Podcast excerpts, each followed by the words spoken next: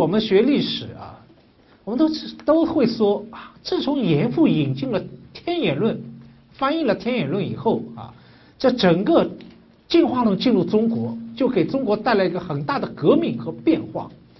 过去很多研究都肯定进化论进入中国它的积极的意义，这个积极的意义当然到今天还是有意义的。问题在于说，它有它的负面效应吗？这个东西这个问题啊，过去不会有人提出来，因为过去中国人好像都比较懒散，啊，都讲和谐，不讲竞争的，所以呢，一定。进化论进入中国以后呢，给中国带来了一种动力，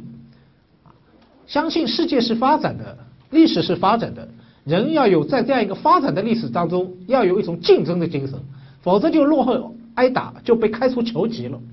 所以说，进化论进入中国，过去我们更多的体会到啊，给我们带来的各种各样的好处和福音。问题在于说，差不多这十年来，似乎中国现在。越来越多的人感受到，似乎承受的一种这个这样一种竞争所给我们带来的这种恐惧，给社会带来的这种破坏。这就像我们现在同学，我们现在从小学、中学、大学，现在很多读研究生，接下去要就业，都感受到一种强烈的一种压迫感，啊，一种强烈的一种竞争的压迫感，而整个。整个进化这个竞争带来的给中国社会带来的另外一些负效应也在逐渐呈现，所以也就在这样一个现实的问题的意识之下，我在去年啊，这个就是达尔达尔文诞辰两两百周年的时候，我这个做了这个研究啊，去年年底啊，这个想从另外一个思路，就歧路这个思路来重新看一下我们这个。社会达尔文主义在中国啊，社会达尔文主义在中国，而这样一个社会达尔文主义啊，我待会会讲到，它是中国啊，从晚清以后的这个富强梦啊，这个富强梦今天终于似乎是实现了，中国崛起了啊，中国特别在富强的意义上已经崛起了，它的背后的动力恐怕就和这个社会达尔文主义有关。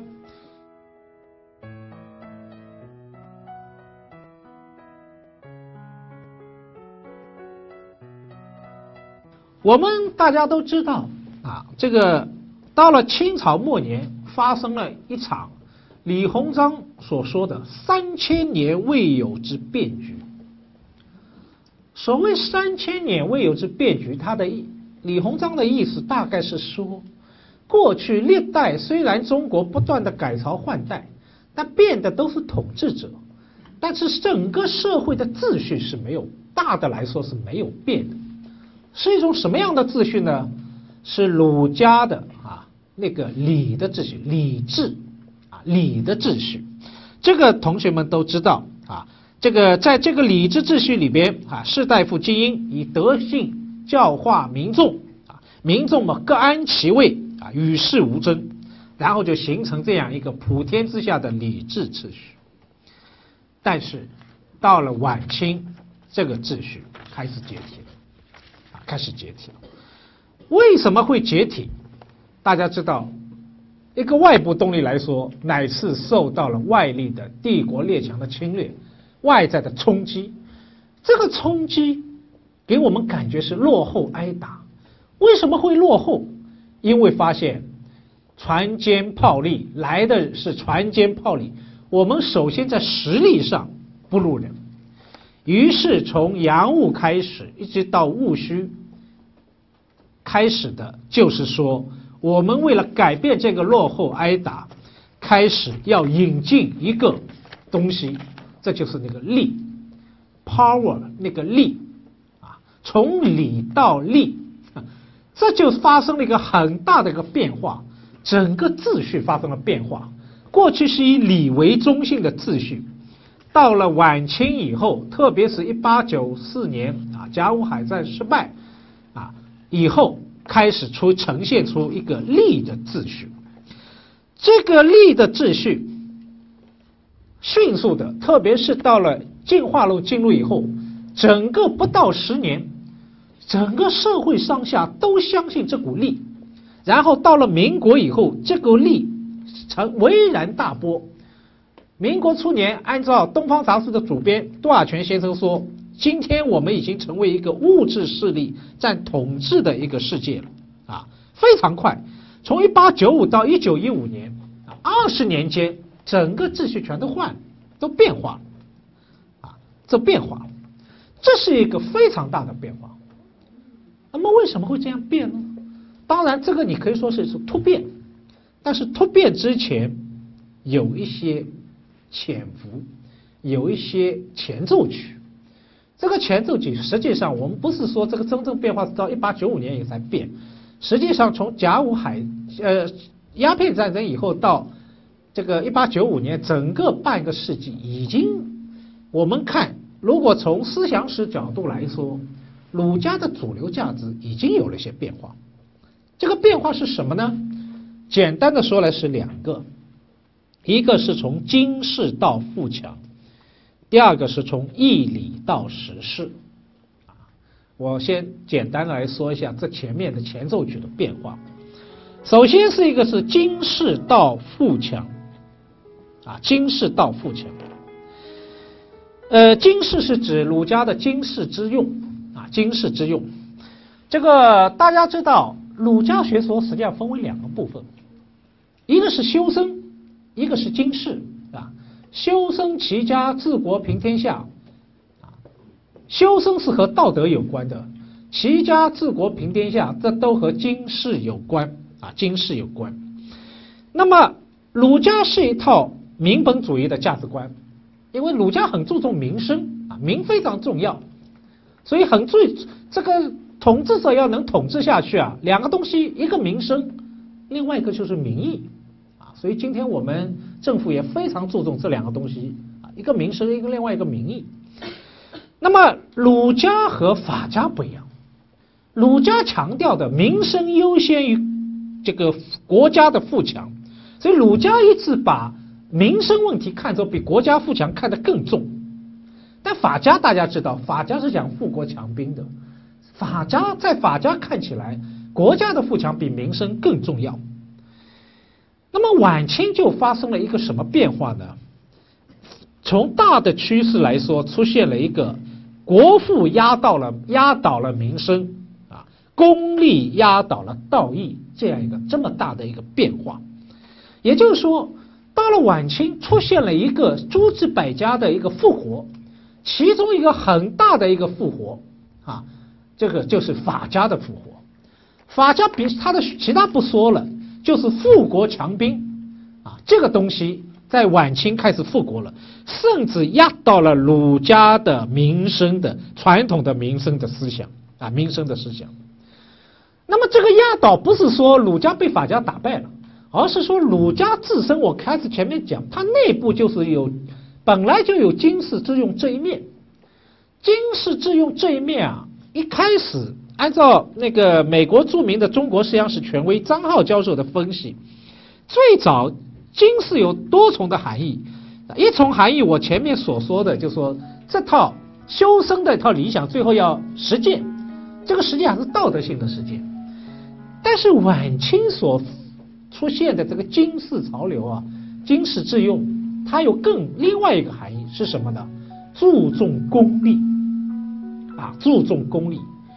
你们不要以为，实际上一个大的学说，你们不要以为只有一种价值取向。凡是一个大的学说、大的哲学和宗教，它内它它内在有不同的价值取向，这才成为大，是吧？如果非常单一的话，那就是一个很小的东西。儒家内部。有非常超脱的道德主义、道德主义的一面，但是儒家也有功利主义的儒家啊，功利主义的儒家，那个呃，功利主义这儒家就是从先秦的荀子开始发端，然后啊，那个西汉有贾谊，宋代功利主义儒家有一个大的复兴啊，王安石、陈亮、叶适，他们都是一套功利主义的儒家。他们注重的是什么？注重的是说不要空谈心性伦理，因为宋明理学比较是多的主流是谈的是心性伦理，是修身的这一面，但是功利主义儒家着重的是经世致用这一面啊，着重的是经世致用这一面，而这一面到了晚清有个很大的复兴，这个复兴不是说某家某派，到了晚清古文经学和今文经学虽然义理上非常对立，但是他们在这一点上经世这一点上。古文经和今文经是完全是一致的，是成为一个共通的潮流，啊，共通的潮流。所以我们可以看到，为什么到那个洋务当中，那个当时会出现这样一种模式啊，就冯桂峰所说的叫功利主义为本，以富国强兵为目的的这样一套军事模式啊，在实际上在一八九五年之前，已经在。自强洋务的自强运动当中，已经占了主流，啊，占了主流。所以我们可以看到很有意思的，你最早搞洋务是曾国藩，但曾国藩还讲修身，修身和经世还平衡。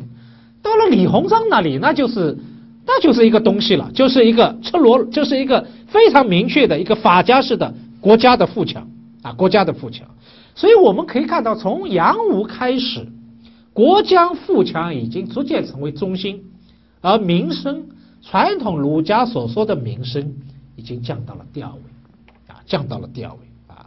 所以那个那个那个我们这个四面高院的杨国强教授啊，专门有过一个研究，他就讲到了晚清啊，他说爱国主义成为最高评价，而过去的爱民主义啊，从此很少有人提了，啊，这是晚清发生一个变化，发生一个变化。所以这是一个很重要的变化，从经世走向富强，这个变化就使得说，既然现在中心目标不是民生问题，而是国家富强的问题，那么好，就需要一种动力，你富强要有动力啊，精神动力在哪里呢？这才有以后进化论的出场啊，这是第一个，这是第一方面，第二个就是儒家。到了晚清，内在有一个变化，就成为叫义理到实事，儒家当然有一套义理，特别是宋明理学啊，就是一个义理之学啊，义理之学，义理这个玩意儿是不变的啊，天不变，道义不变，是吧？天是永恒长的，那么当然，这个儒家所得的道那套义理就是天道，和天道是统一的，当然也不会变。但是到了晚清，发生了大的变化，这个变化就出现了一个新的概念，很多人开始不是在谈毅力，毅力，开始谈另外一个概念，叫做时势。这个时势就是造英雄的时势啊，时势造英雄啊。那么实际上，总从实际上啊，从王传山开始啊。实际上，王传山已经提出了一个理事的概念，他把理和事啊放在一起来谈，提出了一个理事的概念。他说，理同时也是一种事啊。他说，我们建立的这套制度啊，不仅要符合这个不变的天理，同时也要符合常变的这个这样一个时事。所以，这个变啊，变的思想啊，在。也有了一个很大的发展，有很大的发展，所以我们才可以理解这个康有为提出奇奇怪怪的公，通过公羊三世说啊，他突然突破了一个历史的循环论，这个东西一下子被大家接受了。这之间有一个铺垫，就说这个时事慢慢替代了义理，开始占了上风。所以康有为索性就讲孔子是谁啊？孔子圣之实者也。他是圣人，但是这个圣人不是一般的圣人，是了解时事的圣人，啊，这个识时务者为俊杰也是吧？那个时候识时务很重要啊，了解天下不是变不变的那部分的义理，而是了解变的那部分的时事变得最重要。所以你们可以看到这两种趋势的变化，就为一种。进化论的进入中国做了一个铺垫啊做了铺垫。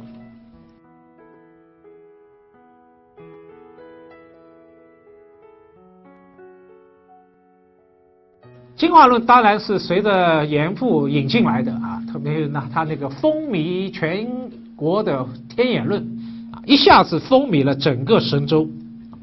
这个一进来以后啊立即风靡整个中国。人人都都在读进化论，读天演论。这套东西，这套进化论的价值观，马上被中国人迅速的接受。啊，中国人说很保守，但是唯独在这一点上反应非常快。所以这点我就提一下。现在都说中国人保守，你先仔细想想，中国人并不保守，中国人趋新啊，中国人非常趋新，喜欢奇技硬巧啊，呃，新的思想也非常推崇新，特别到近代有新的就是好的。啊这个中国人不练，并不练旧啊。所谓练旧，大概就少数士大夫，一般老百姓都不练旧。所以你看，今中国现在这个这个家里老百姓，一般人家里的彩电电视机变化是很快的，黑白先是黑白，然后马上彩色就要买彩色，然后有那个彩色以后有纯屏的，好像买纯屏的。现在有一斤的要一斤，一斤有了以后，现在还要追求超薄。啊，超薄。这个这方面它是非常趋新的，非常趋新，所以当时晚这个趋新的潮流啊，晚清的时候也是这样。啊，进化论进来以后一下子风靡全国，但是我们知道进化论很复杂。啊，达尔文当然是进化中的老祖宗，但是他的下面进化论后面就分化为多种的进化论，那中国接受的是什么样的进化论呢？我们知道很有趣的。严复翻译的是赫胥黎的那本书啊，那个进化论与伦理学，但是他接受的却是另外一个人的进化论，就是斯宾塞的社会达文主义思想。赫胥黎啊，他还是二元论，他说自然界是讲进化的，但是人还是有自己的伦理，人类社会和自然界不一样。但是偏偏严复很有趣的。他一边翻译的是赫胥黎的这本书，但是另外一方面处处以斯宾塞的那个社会达尔文主义来批评啊，来校正赫胥黎，这什么道理呢？当然，一个作为严复，作为一个中国传统思想浸润很深的一个老派的士大夫，中国传统思想基本上是一元论的，天人合一啊，天道和人道怎么可能是二元的呢？这个中国古代是一般士大夫很难理解，所以他很难接受赫胥黎式的这种二元式的，是天道和人道是两个道，那很难理解。那么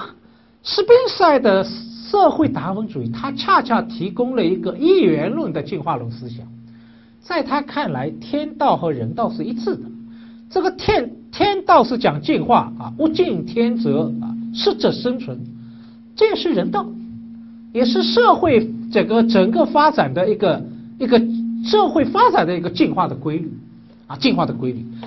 所以，特别是在中国那个时候，亡国灭种的危机下，更强烈的在现实里面感受到这样一种所谓社会进化啊，这种那个适者生存的一种现实的感受。现实的感受是很重要的啊，你要能够接受一个想思想的话。有时候往往除了你的毅力之外，和你的一种现实感是有关系的。而严复、梁启超这代人是非常有现实感的，所以他们迅速的接受了这样一个啊，这样一个非常强调竞争的这样一个社会达尔文主义。而这样一个社会达尔文主义他，提供了一个崭新的宇宙观啊，崭新的宇宙观。这个宇宙观啊，和过去儒家所提供的宇宙观是非常不一样的。儒家过去讲的宇宙观是以德为中心的，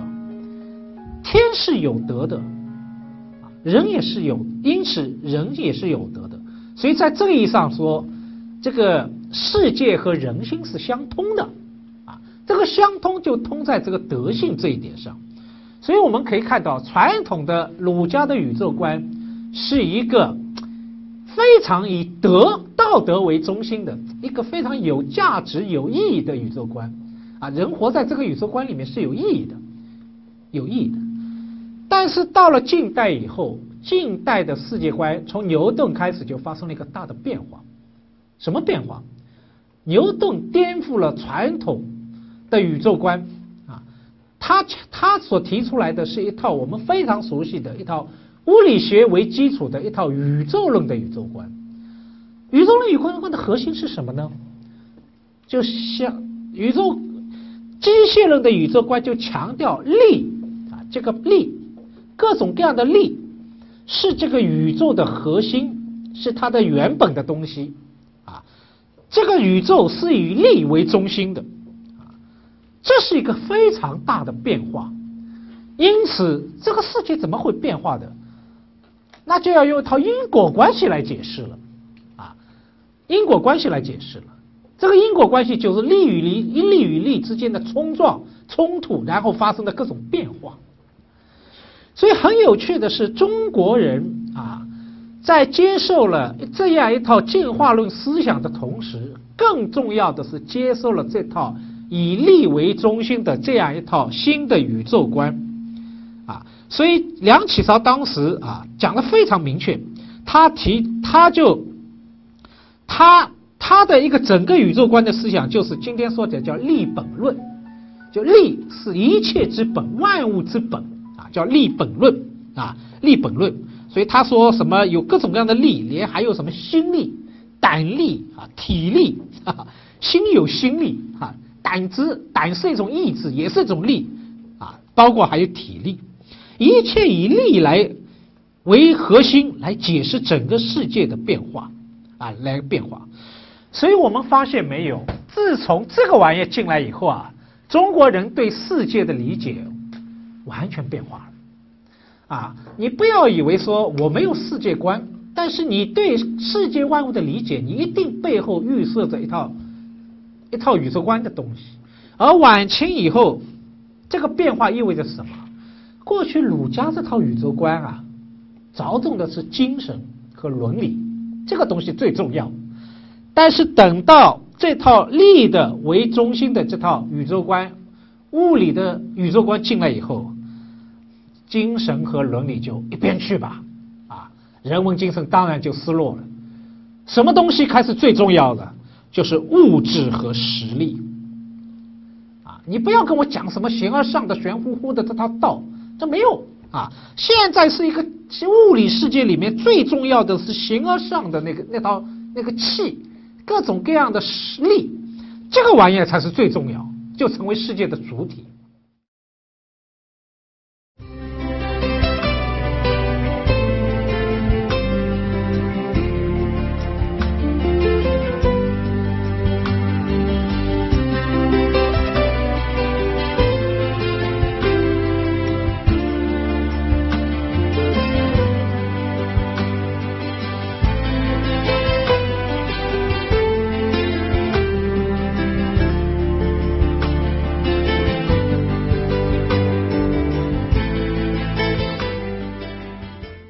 康有为啊，一九零五年啊，到西方周游列国以后，大为惊叹，回来就写了篇东西叫《物质救国论》。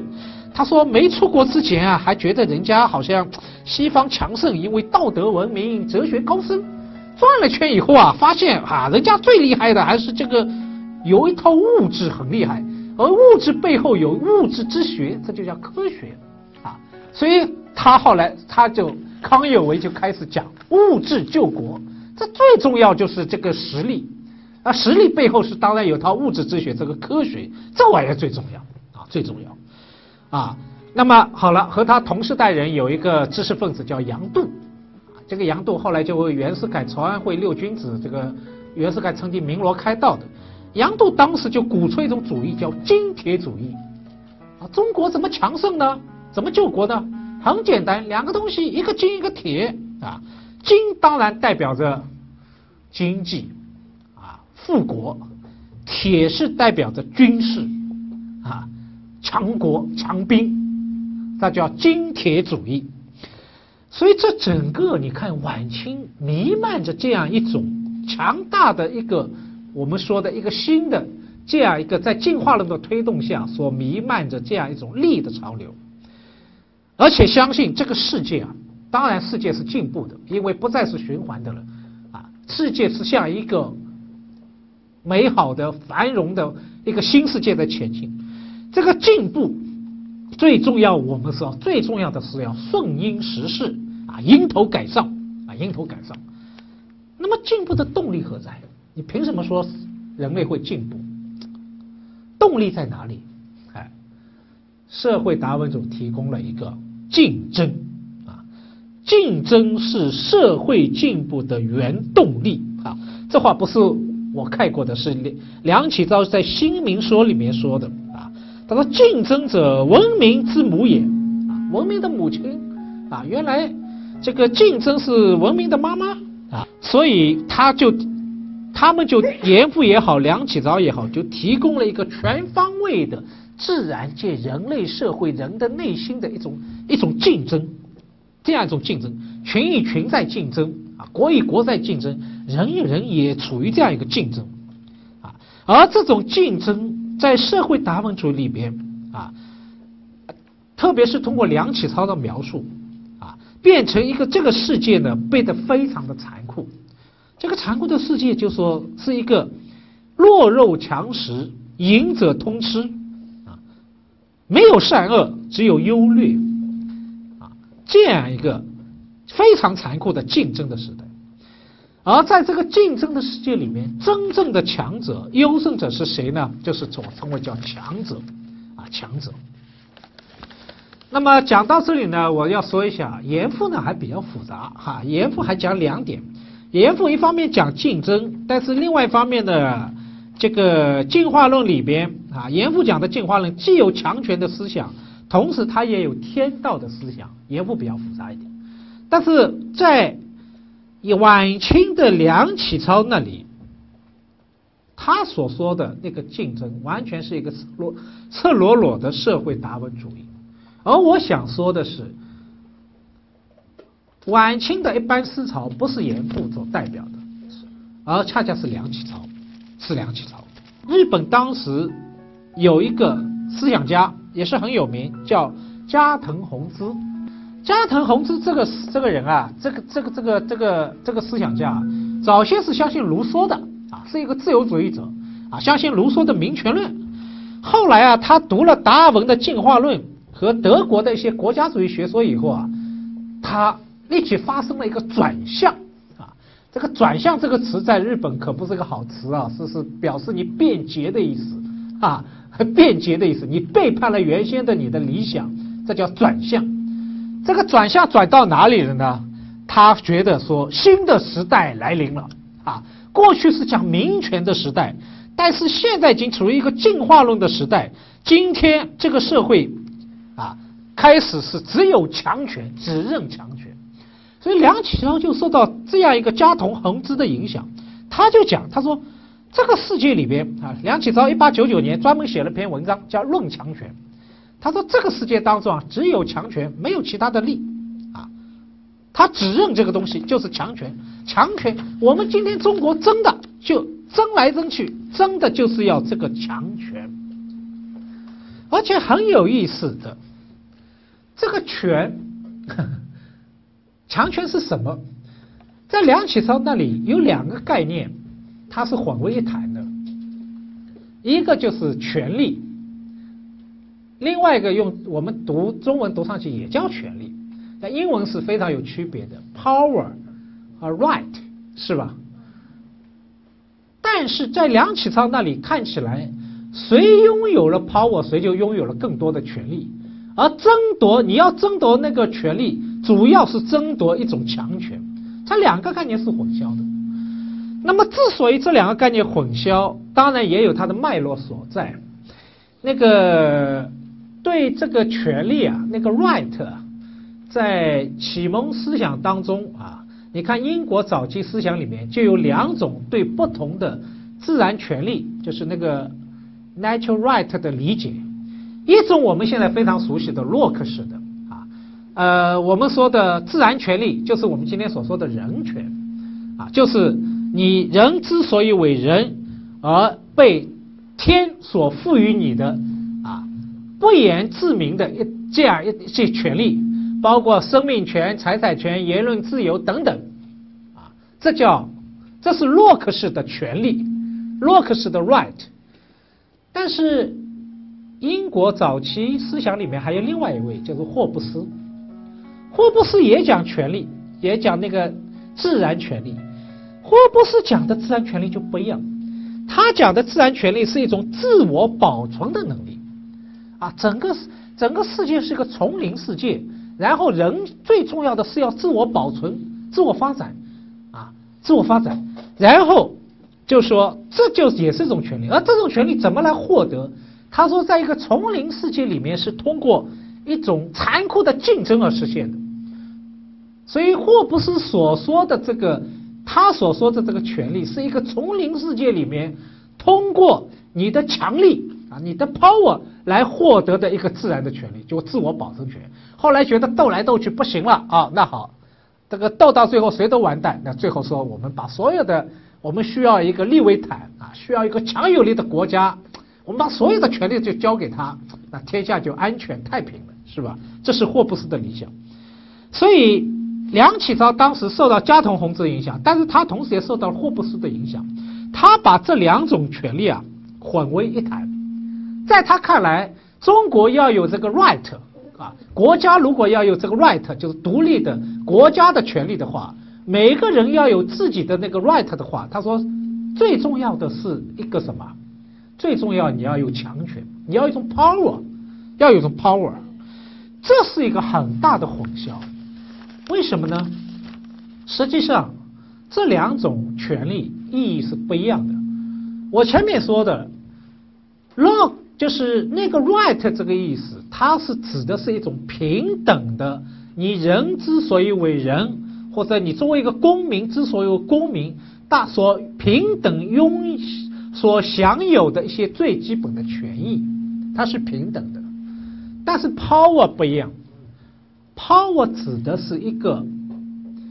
你所拥有的对其他人的一种控制能力，那肯定是不平等的，是吗？不可能是平等的，你是一种控制力。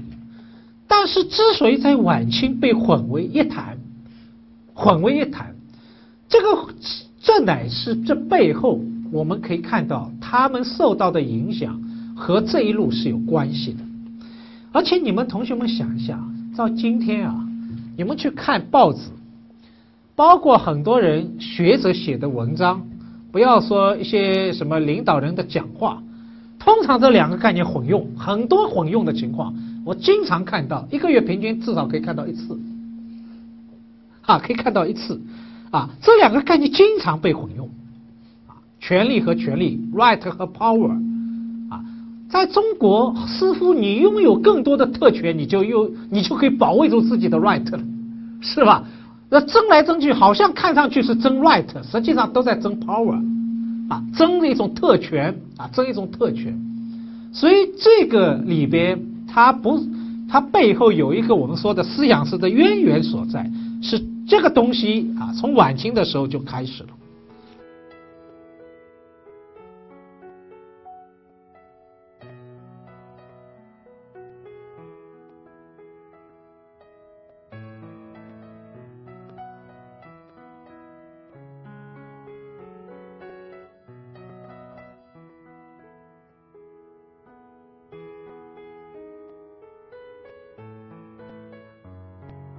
在晚清，我们看到洋务运动变革的重心是什么呢？洋务运动变革的重心还是以器物啊，船坚炮利啊，通过这个发展洋务来救国。但是到了戊戌维新的时候，发生了变化，重点从富强之路，从重点从物转向了人。为什么呢？因为严复在他考察了英国，他发现西方之所以富强啊，不仅在于它物质丰富，更重要的是他们的人啊，国民有一种竞争力啊，有一种能力，这个能力是中国人所没有的。这种能力是什么呢？这个德国大文豪歌德呢有一个歌剧很有名，歌剧叫《浮士德》。这个所以后来浮士德就被誉为是一种精神，就是近代西方富强的一个一种精神的一种动力，这叫浮士德精神。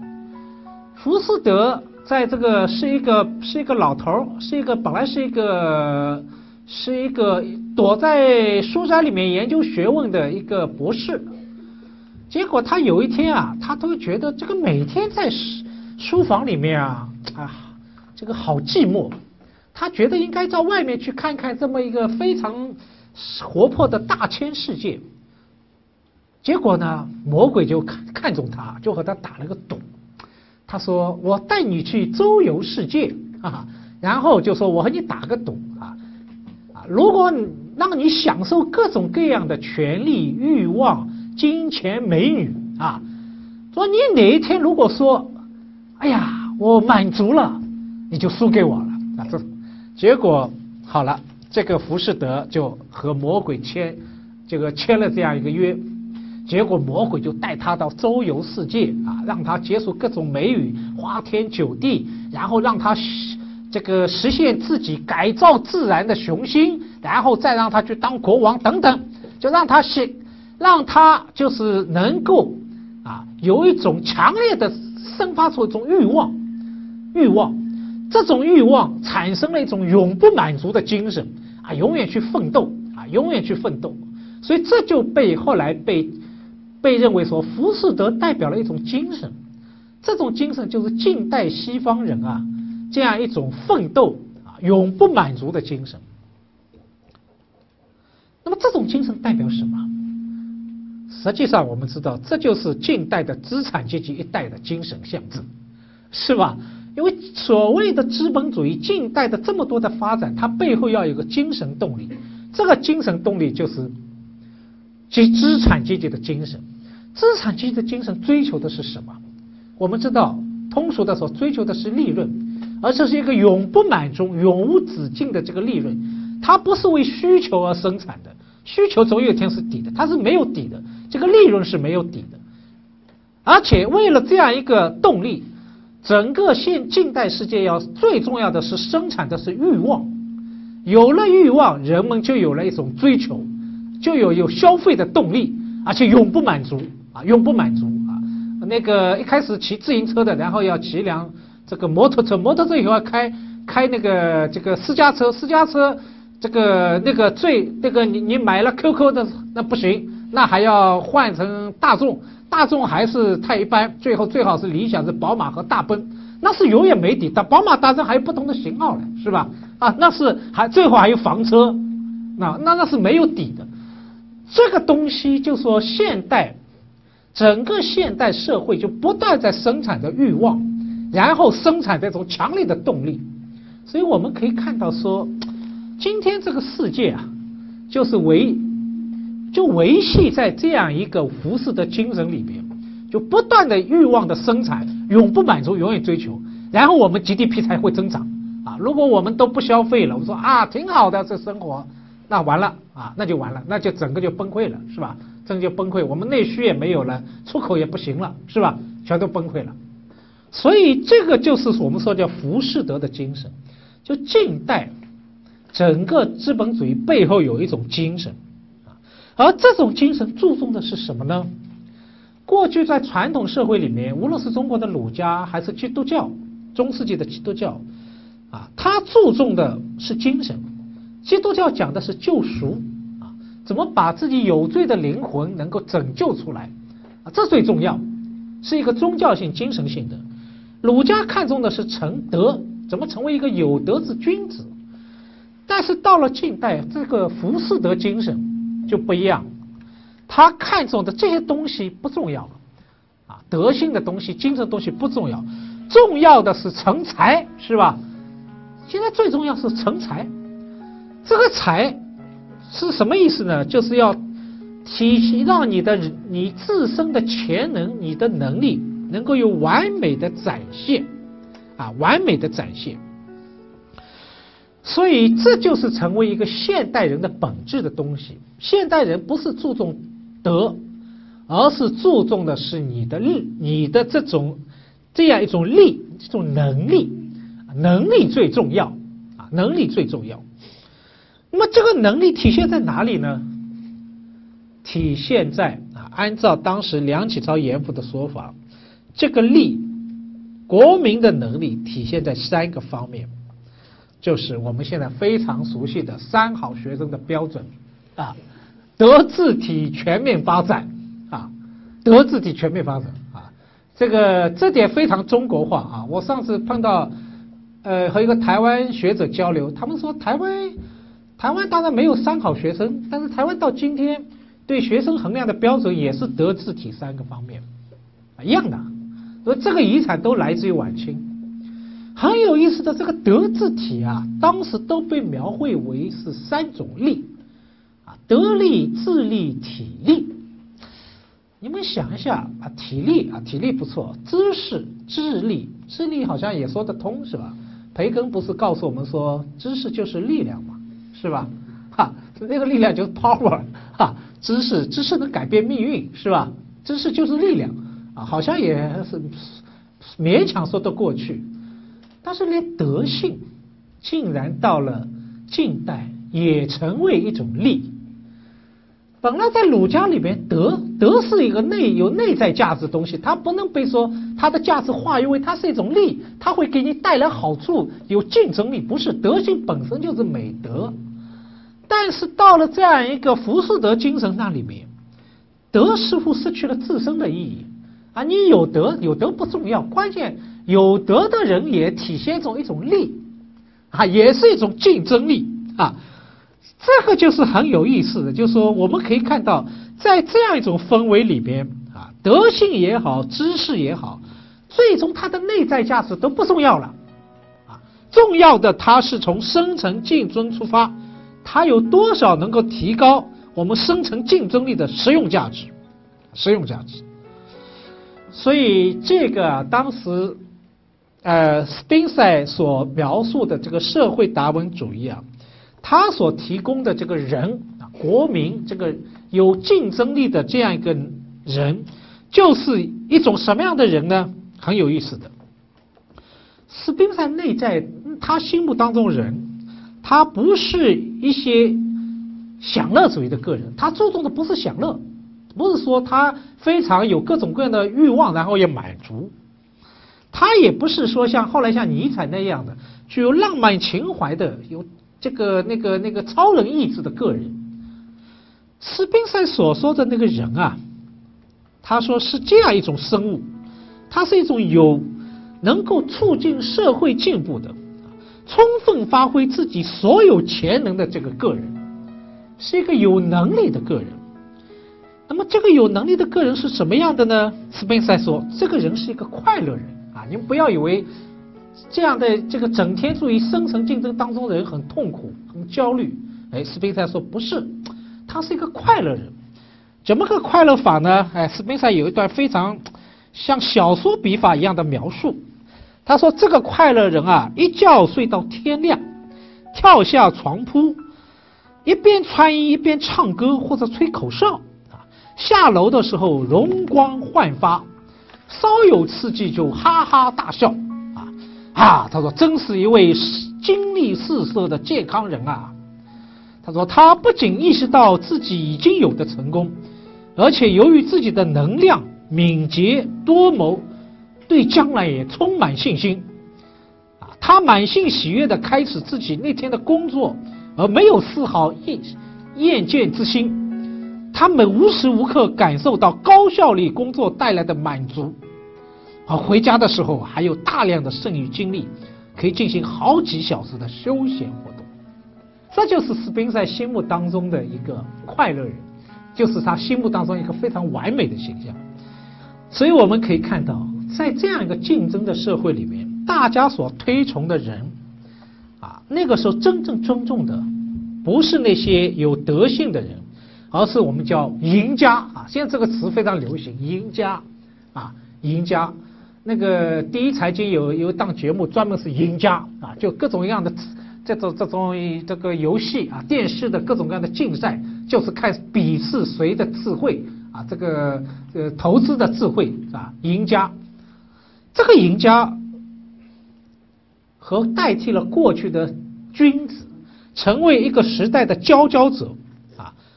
而他们这个新的时代里面看重的不再是德性，有没有德这这不重要，看重的是的能力啊，看重能力。